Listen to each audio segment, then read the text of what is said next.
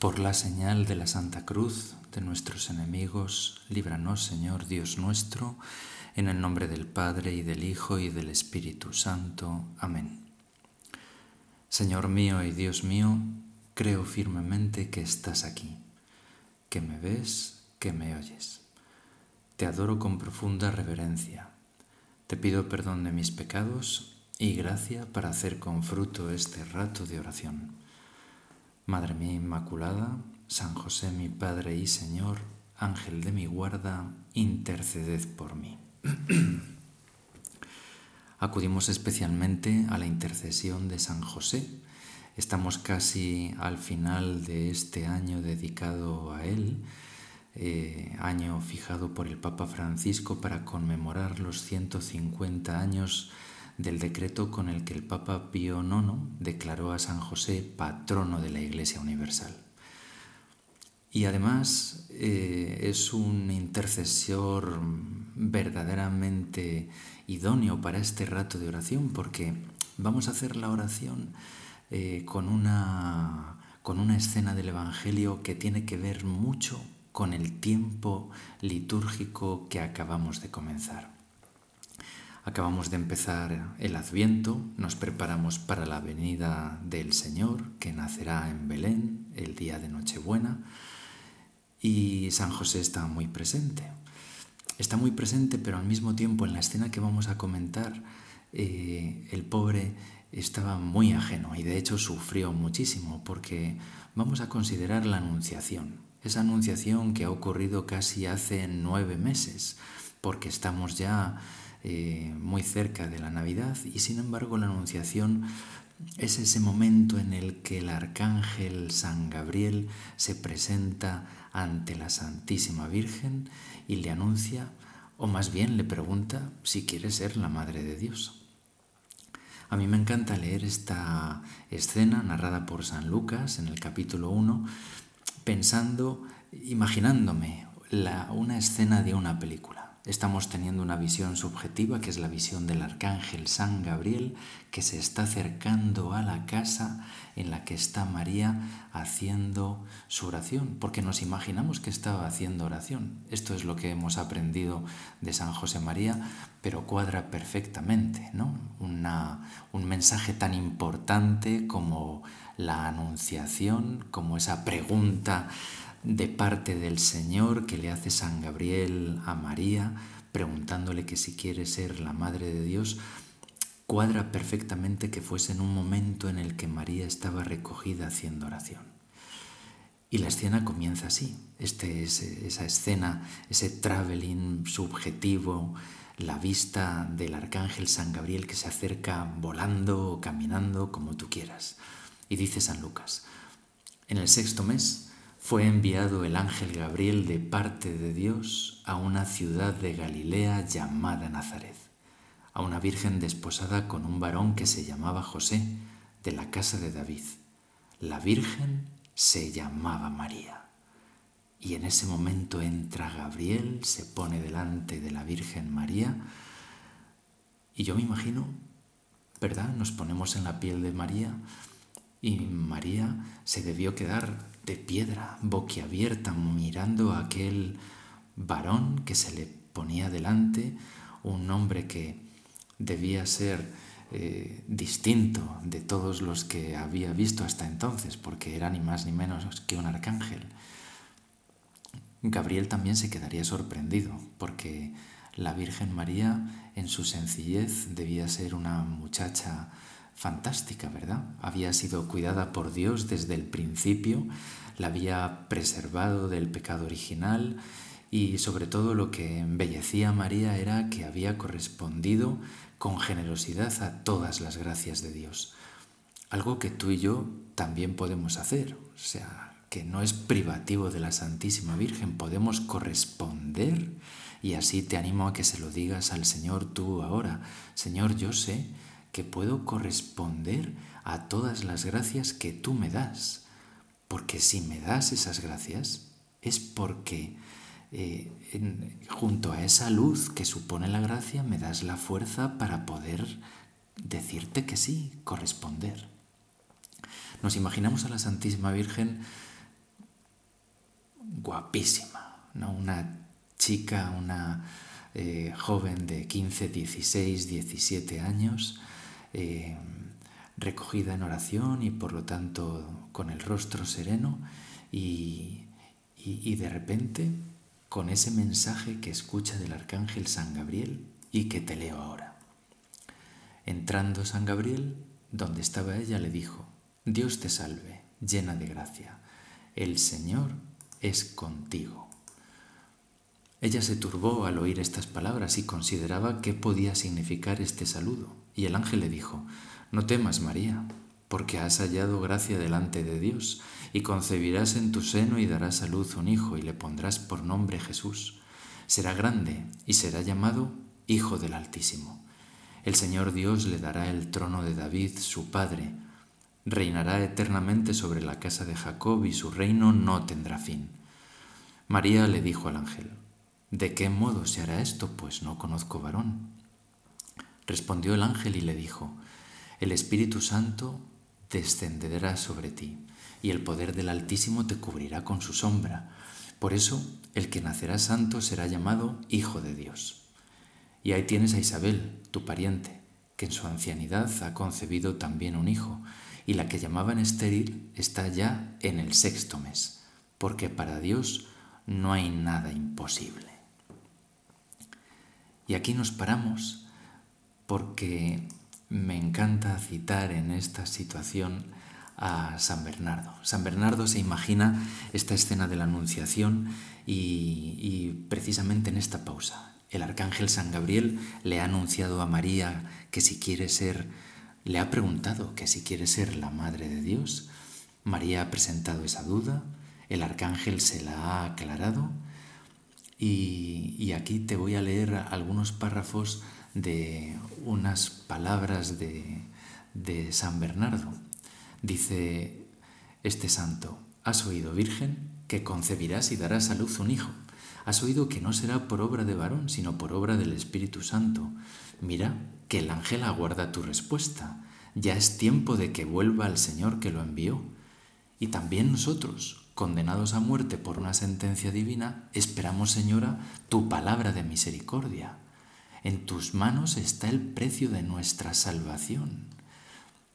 Me salto algunos párrafos para no hacerlo muy largo y, y te sigo leyendo. Apresúrate a dar tu consentimiento, Virgen María. Responde sin demora al ángel, mejor dicho, al Señor que te ha hablado por medio del ángel. Di una palabra Recibe al que es la palabra, pronuncia tu palabra humana y concibe al que es la palabra divina. Profiere una palabra transitoria y recibe en tu seno al que es la palabra eterna. ¿Por qué tardas? ¿Por qué dudas, María? Cree, acepta y recibe.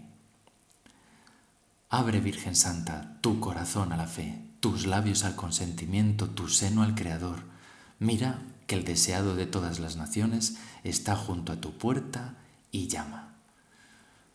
No voy a seguir leyendo, San Bernardo todavía lo glosa más, y es una escena efectivamente muy tierna. Nos podemos imaginar que en el cielo estarían todos mirando hacia esa escena. Eh, evidentemente eh, los ángeles no razonarían como voy a razonar yo, ¿verdad? Pero a lo mejor podrían decir, Dios mío, el Señor está loco. ¿Cómo puede poner la salvación del género humano en manos de una criatura tan delicada, tan pequeña? Porque la Virgen María era verdaderamente así, era pequeña. Ella lo reconocerá luego al estallar en ese canto que es el Magnificat, que, que dirá cuando se encuentre con su prima Santa Isabel y con su esposo Zacarías. Pero efectivamente la respuesta de la Santísima Virgen no se hace esperar mucho. La Virgen María le dijo, He aquí la esclava del Señor, hágase en mí según tu palabra. Y el ángel se retiró de su presencia. Lo primero que nos sale es decirle a la Santísima Virgen, gracias Madre, gracias por tu generosidad, gracias por tu valentía, gracias por tu audacia, porque siendo como eras una, una chica muy joven en el pueblo, en un pueblo muy pequeño, Nazaret, en, una tierra eh, que verdaderamente no tenía muchísima importancia y sin embargo le dices al Señor un sí grandísimo por el cual eres consciente que va a cambiar la historia de la humanidad. Nos sorprende quizá la rapidez en el sí de la Santísima Virgen, porque a ti y a mí nos cuesta mucho decirle al Señor que sí, ¿verdad? ¿Y cuál es el secreto de que María haya sido capaz de responder que sí al Señor con esa rapidez? El secreto, te lo leo, lo da San Juan Pablo II en, en Cuatro Vientos el 3 de mayo de 2003, en su homilía decía, María, además de ser la madre cercana, discreta y comprensiva, es la mejor maestra para llegar al conocimiento de la verdad a través de la contemplación. El drama de la cultura actual es la falta de interioridad, la ausencia de contemplación. Sin interioridad, la cultura carece de entrañas. Es como un cuerpo que no ha encontrado todavía su alma. ¿De qué es capaz la humanidad sin interioridad? Lamentablemente conocemos muy bien la respuesta.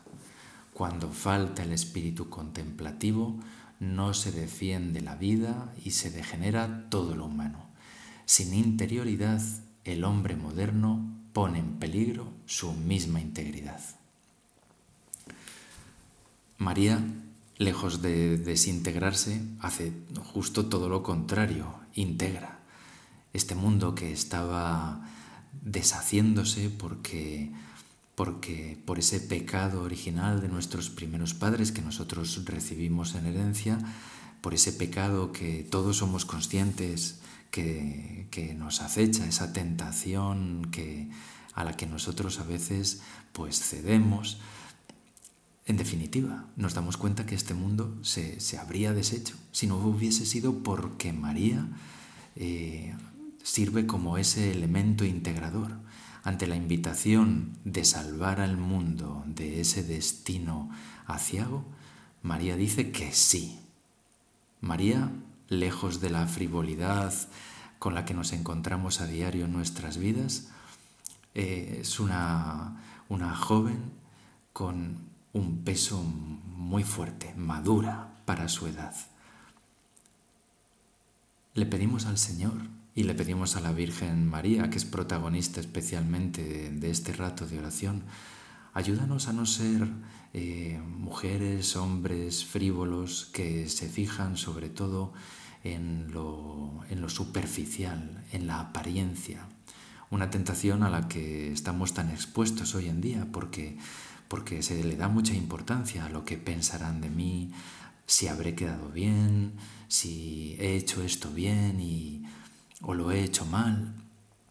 Y es muchísimo más importante lo que Dios piensa de nosotros. Lo verdaderamente importante es lo que tú y yo somos delante de Dios. De esta escena de la Anunciación aprendemos que es importantísimo contemplar. Si María es capaz de responder con esa rapidez a la invitación del ángel, es porque en cierto modo lo esperaba. Seguramente María no tenía ni idea de que iba a ser la Madre de Dios, pero estaba tan acostumbrada a rezar, a utilizar los salmos para acudir al Señor, para pedirle ayuda, auxilio, ese pueblo que está siendo perseguido, sometido, y, y de repente cuando se encuentra con que ella es protagonista de esa salvación, puede decir que sí porque tiene a Dios muy cerca. Y tú y yo tenemos que ser igual. Tenemos que conseguir ser almas de oración para preparar bien la venida del Señor. Queremos preparar bien la venida del Señor. ¿Qué tenemos que hacer? Crecer en interioridad. El Señor no podría haber enviado a San Gabriel si María no hubiese estado preparada para recibir ese mensaje. Y tú y yo le pedimos al Señor ahora mismo esa preparación para su venida. tenemos que, cuidar, para empezar, los ratos de oración. Me parece que todos los que estamos haciendo ahora este retiro de diciembre tenemos cierto hábito de hacer oración y podemos sacar el propósito de cuidarla especialmente durante este tiempo de adviento para que no nos pille el nacimiento del Hijo de Dios un poco fuera de juego.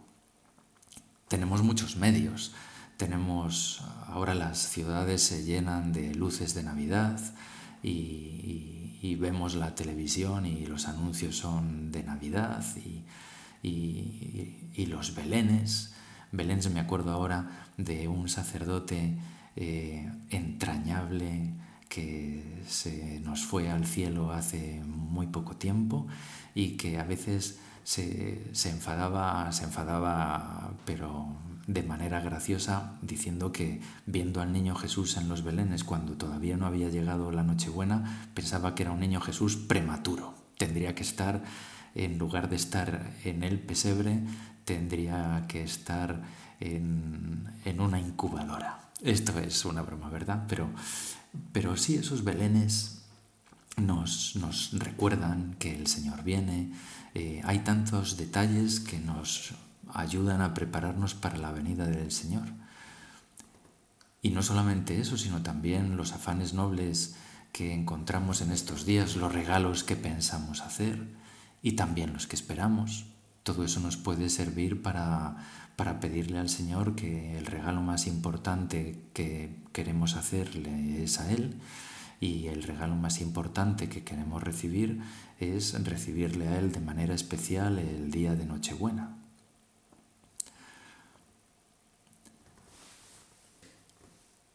El preparar este tiempo, esta venida del Señor, de la mano de María, nos lleva también a darnos cuenta de, esa humildad y de esa alegría que debía tener María, eh, aunque acababa de recibir esa invitación a ser la Madre de Dios, había dicho que sí, y es evidente que junto a, a la alegría y al desbordamiento de esa maravilla, le tenía que haber caído encima la losa de la responsabilidad. Tenemos que aprender de María a saber superar las dificultades que tiene la respuesta a Dios que damos cada uno de nosotros y aprender a, tener también esa paz y esa alegría cristiana que, que tenemos además que transmitir a los demás. Los hombres necesitan pruebas de que Cristo ha nacido en Belén y pocas pruebas hay tan convincentes como la alegría habitual del cristiano, también cuando llegan el dolor y las contradicciones. La Virgen las tuvo abundantes al llegar a Belén, cansada de tan largo viaje, y al no encontrar un lugar digno donde naciera su hijo, eh, me imagino que la Virgen María se conmovería en su interior y pensaría, ¿qué clase de madre soy que no puedo darle a mi hijo un lugar digno? Pero estos problemas no le hicieron perder la alegría. ¿Por qué? porque tenía al Hijo de Dios en sus entrañas. A nosotros esto nos tiene que servir también. Pensar que nosotros también estamos preparando ese Belén para el nacimiento del Señor. Diciendo esto, yo creo que a todos nos viene a la imaginación que lo mismo que María llevaba a Jesús en sus entrañas, nosotros también lo llevamos y si alguna vez eh, tenemos la desgracia de, perder al Señor en nuestro interior porque, porque nos alejamos de Él por el pecado, eh, este tiempo de Adviento es un tiempo ideal para que volvamos a recuperarlo a través del sacramento de la penitencia. Sacramento eh, que es el sacramento de la alegría. A la Virgen María el arcángel San Gabriel le ha dicho, alégrate llena de gracia. Y, así es como vamos a terminar este rato de oración. Madre, a ti el arcángel San Gabriel te dijo que te alegrases, te daba una noticia que era verdaderamente para, para estallar de alegría, pero al mismo tiempo se te abrió un tiempo en el que hubo miles de dificultades, pero la alegría, no nos cabe ninguna duda, no te faltó, porque tenías al Señor. Ayúdanos, Madre, a estallar en esa alegría también a saber responder con ese mismo fiat con el que tú le dijiste al ángel que adelante, hágase, hágase en mí según tu palabra. Madre, también nosotros queremos decirle a tu Hijo que se haga en nosotros según su voluntad.